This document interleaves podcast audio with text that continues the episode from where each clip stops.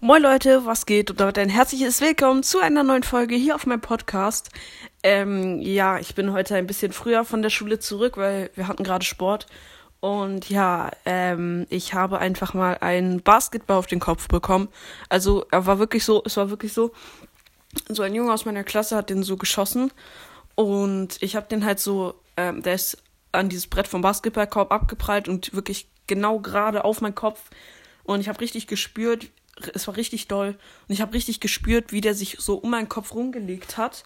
Ähm, der hat, ist wirklich so auf meinen Kopf raufgedrückt und da ist er so abgeploppt. Es wäre so richtig witzig gewesen, wenn er so stecken geblieben wäre. Also, was heißt witzig? Ähm, ja, es hat auf jeden Fall richtig wehgetan. Ähm, ja, sonst geht's mir eigentlich gut. Und ähm, genau, es werden heute auch noch ein paar andere Folgen kommen. Ähm, ich, also, genau, es werden heute noch äh, Folgen rauskommen.